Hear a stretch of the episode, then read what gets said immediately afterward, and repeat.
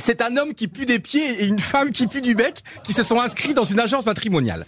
Malheureusement, personne ne veut d'eux, mais un jour, l'agence décide de les faire se rencontrer. Ils se retrouvent donc pour un premier rendez-vous, et là, c'est le miracle, ça se passe tellement bien qu'ils se retrouvent au lit.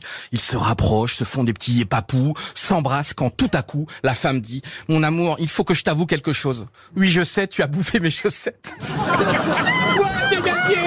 Ah non, c'est pas gagné. Ah, lui, crie comme un fou chaque fois à la fin.